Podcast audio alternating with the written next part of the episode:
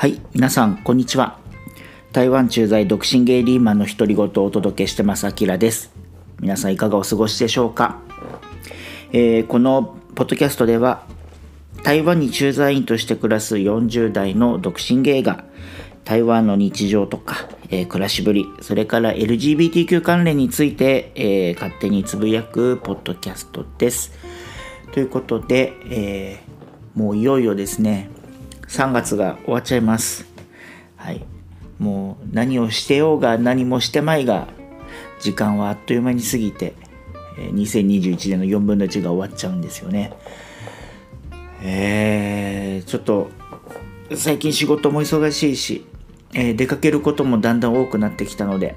えー世話しない日々が、えーちょっとずつ続くような気がします。あと4月に入ると台湾はですね、えー実は4連休があるんですね。えー金土今年は金土日月って4連休なんですけど、うん、なんかね本当はどっか行きたかったんですけどもしかしたら仕事になるかもしれないので、えー今は基本的には台北にいるプランで、えーのんびりしようかなというふうに思ってますが。はい。まあちょっとその緩和球大ということで、えー今日はですねうんこの間日本でね、えー非常に歴史的なうんまあ判決が出ました。うんと同性の婚姻に関するですね、えー裁判が、えー3月17日に札幌地地方裁判所で判決が出ましてでそれに関して、えー自分が思うこととかあとはそうだななんかこれから自分はどうしたらいいのかなとかなんかそんなことを今日はうんちょっとつぶやいてみようかなと思ってます。はい。で早速なんですけど、うんまあ僕が今までこの同性結婚について実際どういうふうに思ってたかっていうところを今日はちょっと話をしてみたいと思うんですね。っていうのもうん、まあ、本当にぶっちゃけて言うと自分は日本人だし自分も性的マイノリティの立場の一人であるにもかかわらず無関心に割と近い方の立場に立ってたような気がするんです。うん、なんか自分のね性自認もゲイではあるってこと分かってたし、けど実際にこう社会で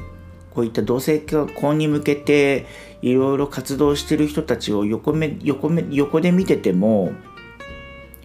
なんかちょっと自分事じゃないというか、若干冷めた目で見てたようなそんな立場で自分が暮らしてたなって内省してるんですね。でまあ今思うとそこまで関心が及ばなかった一つの理由はやっぱり自分事じゃないっていうなんか意識があったというかその、ね、自分がやっぱり10代それから20代の頃に、うん、その、ね、男同士で結婚するとか、うん、そういうことがこう社会で議論されることもなければその議論することすらこう何ていうのかな暗黙の了解でそういうのはあんまり避けるべきだみたいなね。そういう社会で自分も育ってきて自分がこうあるべきだとかこれはおかしいっていうような声を上げること自体に何なんかの熱量が自分の中でなくなっちゃったというか。そんな感じでずっとなんか過ごしてきたっていうのもあって実際に自分に同性のパートナーがいてもいなくてもそういう将来を描くことをうんなんというかどこかでも諦めちゃってるようなそんな感じで多分過ごしてきたんじゃないかなって今思うとね、うん、そう思うんです。まあそんな風にだいなんか自分の人生40年ぐらい日本で過ごしてきてで、まあ、台湾に今駐在というか赴任できてちょうど赴任した頃にね赴任してきた時はもうまさにその台湾でも同性結婚についての住民投票があったりとか法改正に向けて最後の大詰めだったりとかその割と社会の中でこの同性結婚のことをこうやっぱり当事者のねある当事者である周りの友達とかも含めてみんなでいろいろやっぱりこういう話題を頻繁にする機会があったしで一方でやっぱり自分は日本人だっていうアイデンティティを再認識したりとかそんななんかこうやっぱり日本からちょっと離れてることで自分の立ち位置をやっぱり再認識するっていうことがやっぱり少しずつ増えてくるんですよね。でそうなった時に、うんまあ、その同性婚の成立が台湾でも起きてで自分は日本人でゲイだっていうそういうアイデンティティを持っててっていうことがこうなんか自分の中でいろいろ混ざってきてなんとなくですけど日本でそういうアクティビティってどういうふうに映ってどういうふうになってんのかなとかどういうふうに進んでるのかなっていうのはまあ本当に少しずつですけど意識的に見守るようになってきてました。けどやっぱり見守るっていうかその報道を例えば見てたりとかそういうアクティビストの人たちの声に耳を傾けてみるとかそういうレベルであって自分が何かをこう行動に加担するとか、うん、なんかそういうことまではやっぱり全然何て言うのかな意気込むこともなかったしやっぱりどこかまだ意識の中で他人事自分事じゃないみたいな、うん、感じだったのかなっていうふうにも思います。まあでもそういうことが、まあ、今となるとねあのちょっとなんかいきなり態度を表変するわけじゃないけれどもでもそういうふうに僕が少し冷めた立ち位置でいたにもかかわらずすごく多くの人のこう勇気とかあとはサポートがあってこういうあの裁判所でね訴えていろいろな議論を重ねていてそういうことをずっとや長いうことずっとやってきた人たちのこうなんか努力とかなんかそういう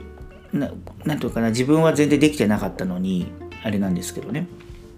なんか原告の人もそうだし、うん、弁護士の皆さんもそうだしそれからそういった人たちを支えている人たち全てに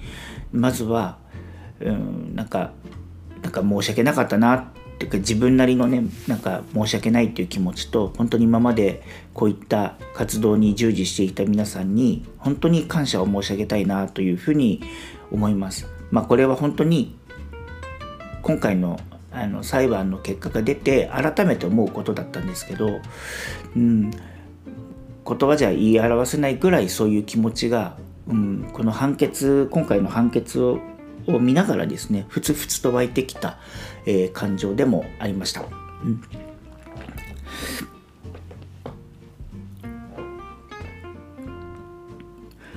それでですね、まあ、今回のその札幌地方裁判所の判決をこういろいろ見ていてで自分がそれに対してどう思ったかっていうことを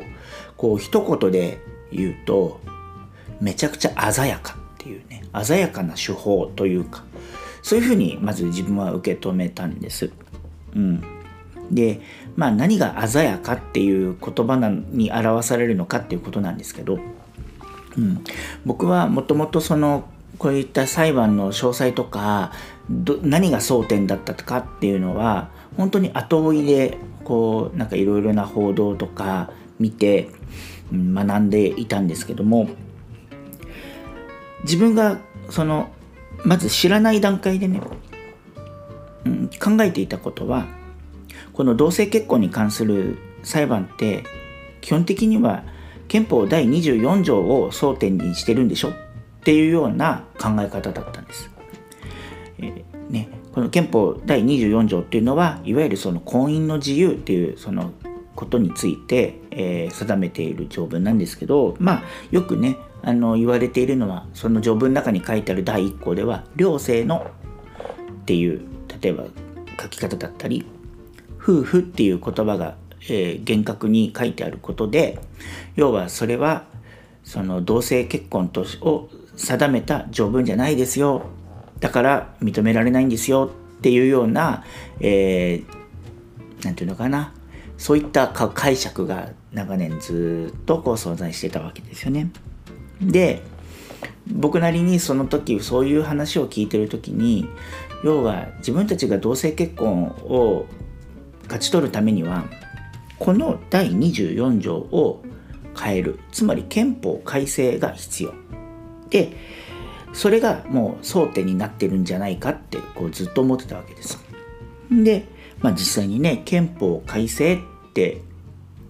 実際にどんなことどんな条文であれ憲法を改正するためにはまあ衆議院衆参議院両方で3分の2の議員の賛成プラス国民投票で過半数を取る、ね、この2つのハードルを超えて初めて、えー、憲法改正ができるわけですよね。うん、だからなんかそのステップを考えると、うん、めちゃくちゃ厳しいじゃん。めちゃくちゃ時間かかんじゃん。みたいにずっと思ってたんですよ。で事実その憲法改正ってところにこう着眼を置いていく限りはその厳しさとかはそんなに変わんないだろうしましてやうん今のね、えー、国会の衆議院参議院の、ね、情勢見てるとねなんかおじいちゃん世代の、ね、国会議員の人たちがね牛耳ってるように見える、うん、そんな組織の中で3分の2の賛成を勝ち取れんのかな？みたいな。だからその現実的にそれ本当できんの？みたいな、うん、こう懐疑的な目でその争点を見てたんです。うん、けど実際の今回の札幌地方裁判所の判決文をこう丁寧に見ているとまああの報道にもある通りその14条第1項つまり法の下の平等っていうところに関して、えー、今回のその争点として、えー、同性愛者が、えー、得られる権利とかが異性愛者が得られる婚姻によって得られる権利とか、え、ものと比べると平等じゃないよと。だから合理的な根拠を欠く差別っていうふうに、え、明確に判決が出た。わけですよね。でなんかその判決を見た時にあこれはすげえ鮮やかな手段というかほなんか鮮やかな、えー、やり方だな非常にスマートだなっていうふうに受け止めたんですよね。うん、ここは僕の本当に勝手な持論なんですけどもしかしたら、えー、この原告側の弁護団は多分最初からこの第14条に関してのみこう突破口としてそのいろいろな準備をずっとしてきたとかその論理構成を非常にこう緻密に積み上げてきて今回のこの判決に至るように何とかなこう裁判を進めていったのかなって勝手に僕は、えー、類推してるんです。うん、で事実この判決文を、うん、なんか PDF ファイルで多分40何ページあったと思うんですけどねでこれをこう丁寧に読んでったんですけど特にこの第14条第1項に関してのそのなんか裁判所の判決っていうのはすごく丁寧に書いてあってで多分他のもともとこの原告今回の裁判に関してはその第13条第14条第24条ってこの3つの憲法の部分に関して違反してるんじゃないかっていうそういうあの訴えだったと思うんですけど特にこの第14条法のも法の下の平等っていう部分に関してはすごいページが割かれていてきっとあここが争点としてこう一番何て言うのかな勝ちやすいと言っていいのかなこういうのって。なんかそう違憲だよって言わせるための、うん、なんか論理構成をここが一番はっきりできるポイントなんじゃないかなって多分最初から弁護団が着目してたんじゃないかなとかって勝手に思ったんです。うん、でなんかそういうふうに自分が思ってる前後にまあその僕の興味関心は今回の判決がどうだったかじゃなくてなんか誰がこのこういった判決を導くためのこうなんていうかな裁判を進めてた。つまりは弁護士たちってどういう人なんだろうとか、うん、その弁護士、まあ、一人一人っていうよりも、うん、どういう団体とかどういう弁護団がこの論理を構成してたんだろうみたいななんかそっちの方にだんだん自分の興味が移っていってまあ結果的にねあのこのあの全国何都市かでやっているこの裁判を含めた、まあ、その後押しをしている、まあ、結婚の自由を全ての人にという一般社団法人のその存在っていうのに、まあ、自分がこう改めて着目したわけです。うん、この裁判がね出た出る前後でなんですけど。で自分も本当に時間があった時にこういろいろその人たちのねあの主張とかうん、いろんな例えばあの番組とか、うん、YouTube とか、まあ、いろいろなこう発言とかをこう頑張ってこう見て追ってみて、うん、ただ単に判決文だけ見るんじゃなくて判決が出る前にこう裁判を進めてる間で何を今主張してるかみたいなことも含めてねこういろいろ学んでったんですけどやっぱりそのいろいろなとこにこの第14条に絡む話っていうところをまあこの弁護団の人たちが言っているような、うんまあ、その趣旨をねこう簡潔に述べているような内容をよく聞いていてあきっとそういうのも含めてあ多分この人たちはそこを争点にして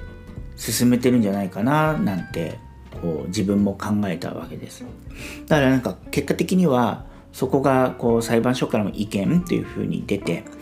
うん何て言うのかなそれが突破口として今後ねあの憲法を変えるんじゃなくて、うん、憲法で定めている平等に違反してるからその違反その、うん、なんとかな差別にならないような、えー、民法を改正するとかその婚姻に関する、えー、民法ももしくはそのあの婚姻に関わるさまざまな法律を改正してつまりは憲法を変えなくても他の方法で、えー、法律を変えて、うん、不平等差別にならないようにしていきなさいよっていうような何、て言うのかな導き方でえー、この裁判が出たんじゃないかなというふうに、えー、受け止めたんですね。だからそれがなんか僕の中で、えー、もし弁護団がそこを本当に意図的にずそういうふうに進めていたとしたらめちゃくちゃ鮮やかめちゃめちゃスマートっていうのがその自分の、えー、なんかこう素直な気持ちだったんです。だからなんかうん判決文とかこれ違憲判決だって出たことに対してじゃなくてこの論理構成とかそういうふうに裁判を持っていったっていうところに僕は感動したんです。うん、なんかまあこれ本当に持論なんでね本当にそうだったかどうか僕は分かんないんだけど、うん、なんで、うん、なんかそういう解釈で自分がいてだからわこの団体すげえわと。うん、このあの、ね、一般社団法人結婚の自由を全ての人にという、えー、団体が、うん、なんか僕の中ではめちゃくちゃかっこいい団体に移ったんですよ。うん、で、うん、やっぱりそういうふうなこう尊敬っていうのかなあとはこうすごいポジティブなまざなし眼差しに僕が自分が変わっていって、うん、あ僕が今できることって何だろうって思った時にその世論に対して世論に対して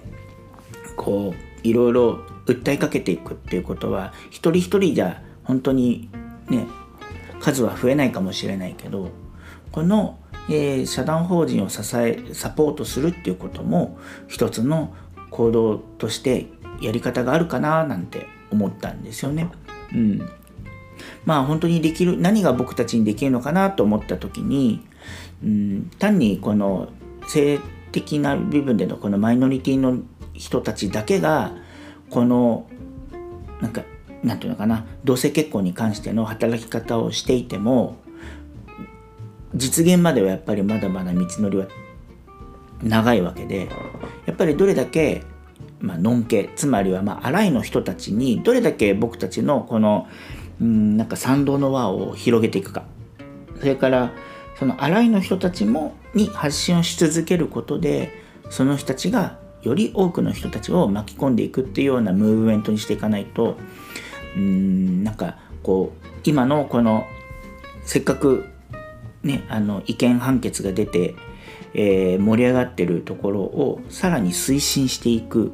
えー、必要が絶対あるんだろうなというふうにも思ったりしました。だからねこう SNS であるとか、まあ、僕はこのポッドキャストがねどこまでそのサポサポートとか一つの力になるのかわからないけれどもこういったことを通じてうん発信をしていくってこともとても大事なんだって気づいたし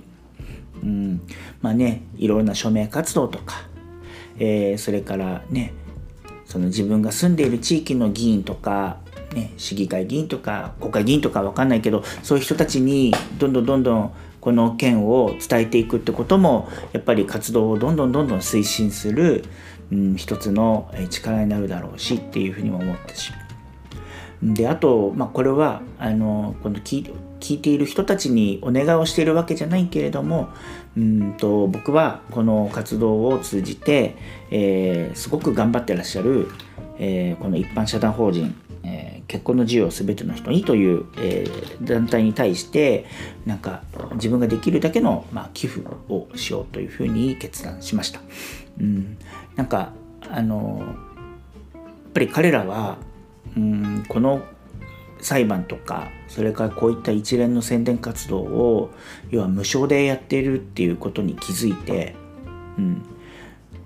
なんか自分特にそのなんか弁護士の方とかねあの LGBT の人もいるんだけどいわゆるつあのアライの人たちもその弁護団に関わってるってことはその自分の利益とか自分のためにやってるっていうことじゃないのにこれだけの活動とか、えー、なんかすごく膨大な仕事っていうのをやってるわけでしかもそれ無償でやってるわけじゃないですか。だからなんかああこの人たちのためにも僕なんかできること絶対あるなっていうふうに思ったりとかして。なんで本当に、えビビたるものなんですけど、うん、その寄付っていうのはね、えー、まあ、マンスリーサポートって、えー、言ってますけど、えー、そういったことを自分もやってみようというふうに思って、えマウスのクリックを、えしたばかりです。うんまあ、あのこれはあの一人一人できることもやりたいことも違うと思うけれども、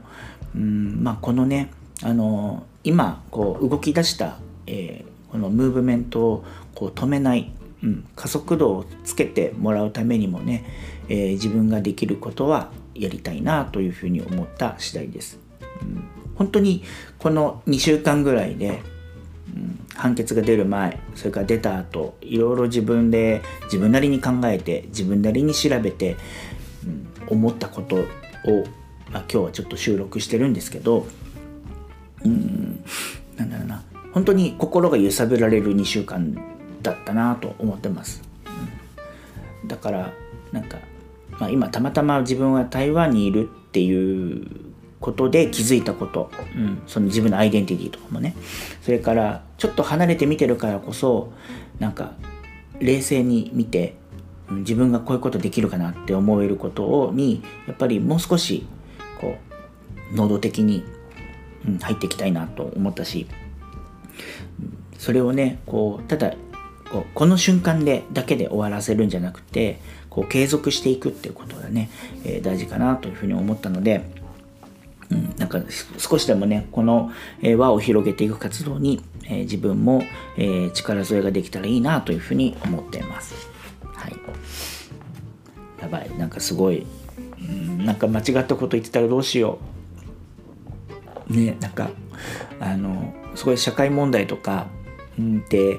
ね受け止める人一人一人違うふうにも捉えられやすいしなんか今回自分が言ってることが本当の事実なのかどうか分かんないことも含めて考察している箇所もあったりするんで、えー、ちょっと内容に不確かなことがあるのは、えー、ある中で話してるんでちょっと怖いんですけど、えー、まあ、ちょっと僕のね一人の感想ということで、え受け止めていただければというふうに思います。はい、ということで、えー、今日は、え